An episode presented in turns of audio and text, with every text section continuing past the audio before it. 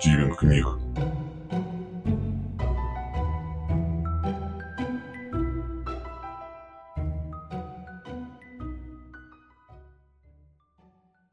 Элли Гаррет. Книжная магия. Дети жестоки. Это Чарли узнал на собственной шкуре. В мире, где каждый пытался выделиться, Чарли, видимо, выделялся как-то по-особенному. Обычно представители его расы старались не трогать, но у Чарли был слишком спокойный характер даже для тролля. Бывало, банде Монтана надоедало докапываться до него. Настолько он не реагировал на их выпады. Но в большом теле была скрыта и большая душа, в которой каждое обидное слово оседало, будто булыжник в решете, просеивающем золото. Позади вылетел черный форт Мустанг. Не сбавляя скорости, он пронесся по луже и окатил Чарли с ног до головы. Парень остановился, быстро вытер воду с лица и бросился проверять рюкзак, в котором лежала специальная дека для чтения.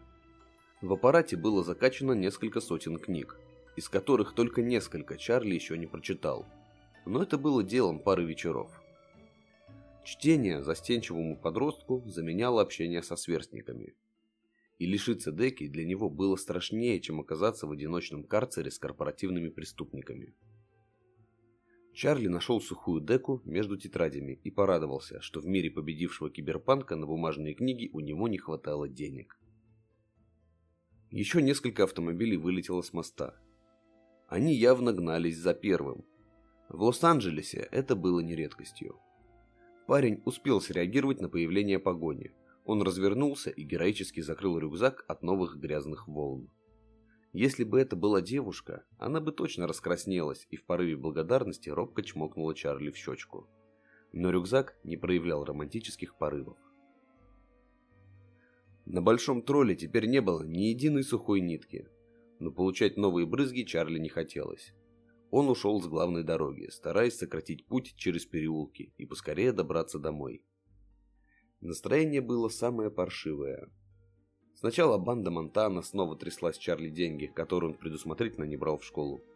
Потом он замечтался на уроке корпоративного этикета и прослушал вопрос учителя. Теперь предстояло выучить все 235 правил успешного ведения переговоров. Хотя, может эти правила помогут ему заговорить с Петти Паддлс? Нет, это девчонка, а не финансовый директор. Чарли не был уверен, что такое домашнее задание помогло бы ему наладить общение хоть с кем-то. Пусть даже правил и было бы в два раза больше. А что если вообще их не учить? Нет уж, тогда ему грозит исключение из школы, и мама будет орать сильнее, чем обычно. Чарли остановился и осмотрелся. Пока он думал о своем, то успел забрести в такие трущобы – которых не следовало заходить робкому стеснительному подростку. Тролль стоял абсолютно мокрый посреди незнакомого ему переулка. Паника ребром ладони в стиле карате врезала прямо между половинками мозга Чарли, заставив дыхание ускориться. Парень развернулся и увидел сразу три узких прохода. Через какой сюда вышел, он не имел абсолютно никакого понятия. Резким движением выхватил из кармана комлинг, чтобы определить местоположение по картам. Оказалось, что по сведениям со спутников он был прямо на главной дороге. Скорее всего, район напичкан глушилками, чтобы корпорации не могли отслеживать местных обитателей. Будто восставший скелет, страх схватил холодной костяной рукой Чарли за горло. И тому стоило огромных ментальных усилий сделать медленный глубокий вдох и успокоиться.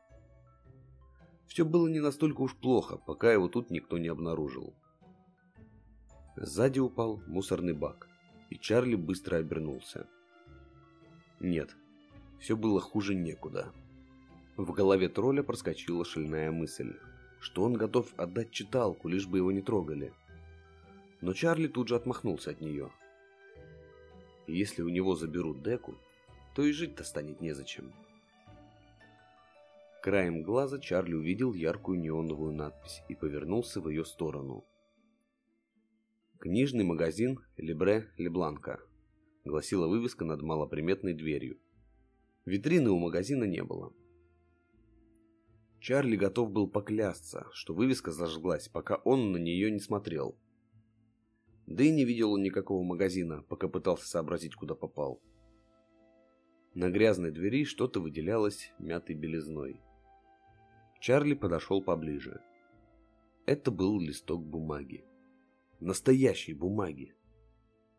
Судя по оставшемуся на листе напечатанному тексту, бумага явно была варварски вырвана из какой-то книги. Чарли сразу забыл о том, что он мокрый с ног до головы и потерялся в незнакомом районе. По мнению парня, за жестокое обращение с книгами следовало давать срок. Чарли прочитал оставшуюся напечатанную фразу. «Вечно я говорю. Очень приятно с вами познакомиться, когда мне ничуть не приятно. Но если хочешь жить с людьми, приходится говорить всякое». Внизу было размашистым почерком с гротексными завитушками подписано «Требуется помощник». Чарли в негодовании сорвал бумажку и распахнул дверь книжного магазина, который тратил свой товар на не пойми что. Лавка приятно обдала Чарли теплом и уютом. Приятный интерьер с обильным вкраплением дерева разительно отличался от серой и сырой улицы – где колоссальные бетонные металлические нагромождения ментально давили на Чарли. Но больше всего парня потрясли шкафы, забитые настоящими бумажными книгами и уходившими высоко под потолок. Шкафов этих было столько, что если свернуть с ковровой дорожки, ведущей к стойке продавца, то Чарли рисковал снова заблудиться. Но потеряться тут ему было бы даже в радость. Дверь за Чарли захлопнулась, полностью отгородив парня от внешнего мира. Тролль не заметил, что с этой стороны дверь была не невзрачной и металлической, а вычурной и деревянной, под стать всему интерьеру. Чарли прошел вперед, оставляя мокрые следы на ковровой дорожке и продолжая вертеть головой по сторонам. Он даже не сразу заметил маленького гоблина в темном шелковом домашнем халате, который сидел прямо на стойке продавца. Странный продавец читал книгу, сложив ноги в тапочках с загнутыми носами в позу лотоса. «Ню?» — сказал Гоблин, из-за чего Чарли вздрогнул. Не отрываясь от книги, Гоблин протянул одну руку Чарли. Парень взглянул на листок в своей руке и отдал его Гоблину. «Я не думал, что в книжном магазине будут вырывать бумагу прямо из книг». Немного нерешительно начал Чарли. Его боевой настрой был сбит шикарным интерьером и безразличным отношением к нему. Хотя к последнему в жизни Чарли привык. «Книга отвратительная, так что ее не жалко», произнес гоблин с явным французским акцентом. Смял клочок бумаги и бросил его через плечо. Шарик пролетел по невероятной дуге и приземлился на кучу таких же бумажек в ведре. «Вы что, для каждого объявления выдираете новую бумагу?» Начал негодовать Чарли. «Это мои книги. Что хочу с ними, то и делаю», спокойно ответил Гоблин. «Значит, вы и есть Либрели Бланк?» Гоблин не удостоил на этот вопрос Чарли ответом.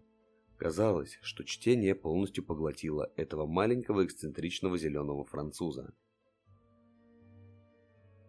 или нет? Чарли еще больше смутился. На вывеске написано «Книжный магазин Либре Лебланка».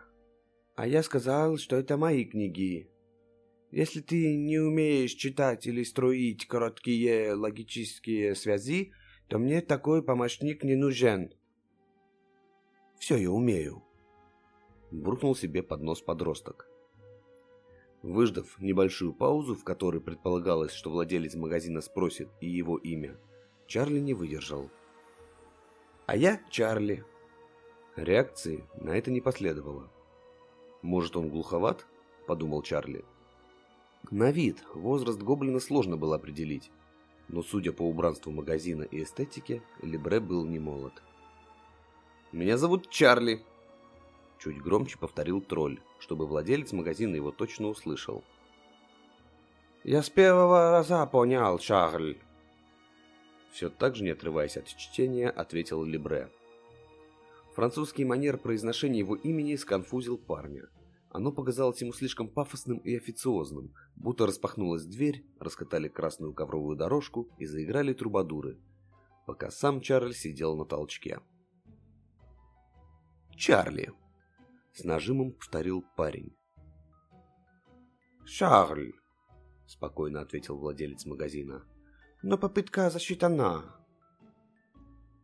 После знакомства, в ходе которого Чарли получил новое имя, беседа как-то встала. Владелец продолжал читать, а тролль продолжал робко капать дождевой водой на ковер, стесняясь напомнить о предложении помощника в этот книжный Версаль. Взгляд Чарли скользнул по одному из шкафов с книгами, уходившие вверх. Тролль хотел было оценить, насколько он велик, но шкаф уходил так высоко, что в итоге превращался в точку где-то под высоким потолком, украшенным резными фресками. А снаружи магазинчик выглядел меньше – Сколько же тут книг? Удивленно размышлял Чарли. И если он из каждой вырывает по клочку, то это получится... Уцепившись за первоначальную цель своего визита, Чарли попытался снова заговорить. «И все же, зачем вы вырываете страницы из книг? Они же дорогие. Такой подход к делу несет значительные убытки. Книгу с вырванными страницами вряд ли захотят купить. Чарли решил продемонстрировать то, чему выучился в корпоративной школе. Может, это натолкнет странного владельца книжного магазина на нужные мысли. Деньги имеют еще меньшее значение, чем бумага. Так что за работу я готов отдавать тебе весь доход магазина. Сказав это, гоблин перевернул страницу. В твои обязанности будут входить уборка, протирание пыли с книг, Общение со всеми, кто приходит, потому что я этим не занимаюсь. Учет, бухгалтерия.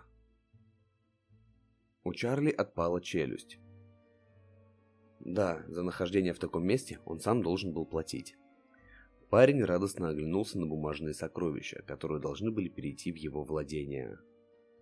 Ведь все это он сможет читать прямо на работе.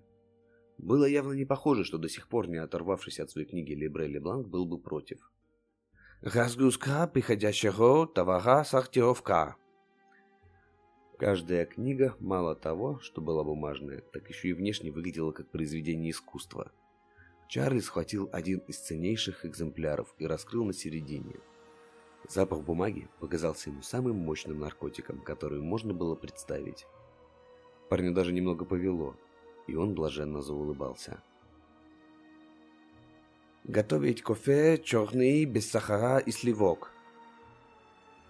Да это просто сокровищница. Чарли уже представлял, как приходит в школу в солнцезащитных очках, с золотой цепью на шее и в крутом пиджаке, как у его дяди Эндрю. У него будет столько денег, что он наймет бегущих, которые накопают на членов банды Монтана в матрице компромат и заставит этих придурков у всех на глазах разрыдаться. А Чарли в это время подойдет к Пэтти Падлс и скажет – и блок 42 Каберне Савиньон. Каждый вечер по субботам. Как видишь, не так уж много от тебя требуется. Все покупаешь и оплачиваешь счета, оставшиеся твоя честно заработанная плата. Только сейчас Чарли обратил внимание, что снова замечтался, пока с ним разговаривали. Очень плохая привычка. Надо от нее избавляться. «Так что, ты согласен стать моим помощником?» Чарли услышал только последнюю фразу Либре. «Согласен, мистер Лебланк!» Весело отсалютовал Чарли. Настроение значительно улучшилось. Говорят, что после дождя обязательно будет рассвет, а после черной полосы – белая. Может, черная полоса Чарли, которая пока длилась всю его жизнь, и вправду закончилась? «Не надо формальностей. Зови меня просто мсье Лебланк», облегчил жизнь своего свежеиспеченного подопечного Либре. Чарли чихнул. Мокрая одежда и блуждание по холодным переулкам Лос-Анджелеса давали о себе знать. Парень помялся с ноги на ногу в луже на ковре и спросил. «Мсье Лебланк, я случайно зашел в ваш магазин. На самом деле я потерялся и сильно промок. Не подскажете, как выйти на Ривер-авеню?» Переворачивая страницу, Либре сделал пальцем короткое движение. Одежда Чарли моментально высохла и обдала приятным теплом. Чарли запоздало догадался, что владелец книжного магазина был волшебником. Ну, конечно. А как иначе у него получилось бы так искусно раздвинуть пространство? А еще это означало, что гоблин мог высушить Чарли сразу, а не спустя 10 минут, и одну неглубокую лужу на ковре. «Так мы сейчас на Ривер-авеню». «Нет. Я сошел с главной улицы и...» «Не сошел», — прервал его Лебрет тоном, не терпящим возражений, будто это его самого, а не Чарли по очереди обдали водой 20 минут назад. Послушайте, это, конечно, очень смешно, но я точно знаю, что мы не на Ривер-авеню. Я помню, как зашел в ваш магазин в темном переулке. Чарли решительным шагом подошел к двери и взялся за ручку. Да вы и сами взгляните. Чарли решительно распахнул дверь, намереваясь уделать гоблина, который решил джедайскими приемами внушить Чарли то, чего не было. «Ну что, это похоже на...» Чарли поперхнулся. Из открытой двери на парня мало того, что смотрела уютно освещенная Ривер-авеню, так и еще и магазин оказался прямо напротив дома Чарли. «Если ты хотел спросить, похоже ли это на Ривер-авеню, то похоже», — сказал Либре Лебланк, не отрывая глаз от книги. Даже если этот гоблин и был магом, то такое волшебство было просто невозможно. Только колдуны, наделенные сверхталантом и потратившие не один десяток лет на пространственную магию, могли переносить свое тело в другие места. И во всем мире их можно было пересчитать по пальцам одной руки. Но перенести целый магазин, забитый книгами, из одного места в другое... «Ты выглядишь усталым», — сказал Либре. За все время их знакомства он ни разу не взглянул на Чарли, так что парень сомневался, что Гоблин вообще знает, как выглядит Чарли. «Ага», — протянул тролль глядя то на свой дом, то на Лебрели Бланка, магазина, которого никогда не было на Ривер-авеню. «Отдохни и приходи завтра, Шарль!» Чарли хотел было сказать что-то на прощание, но вместо слов изо рта вываливался набор междометий и букв, и сконфуженный подросток покинул книжный магазин. Лебре оторвал яркие голубые глаза от книги и ухмыльнулся краешком рта. Его развеселило смущение нового помощника. Пусть тот даже не знает, что какие-то полчаса назад Лебре не требовался никакой помощник. Дар показал Лебланку, что Чарли нужна помощь. И не только в том, чтобы найти дорогу домой, но и свой путь в темном и жестоком мире. Книги способны помочь пережить самые тяжелые моменты, заменить собой общение с друзьями и насытить самую обычную жизнь приключениями до того момента, как это все станет настоящим, и у тебя появятся друзья и яркие события. В этом и состоит их особая книжная магия. Да и этот нескладный подросток напомнил Либре самого себя много лет и миров назад.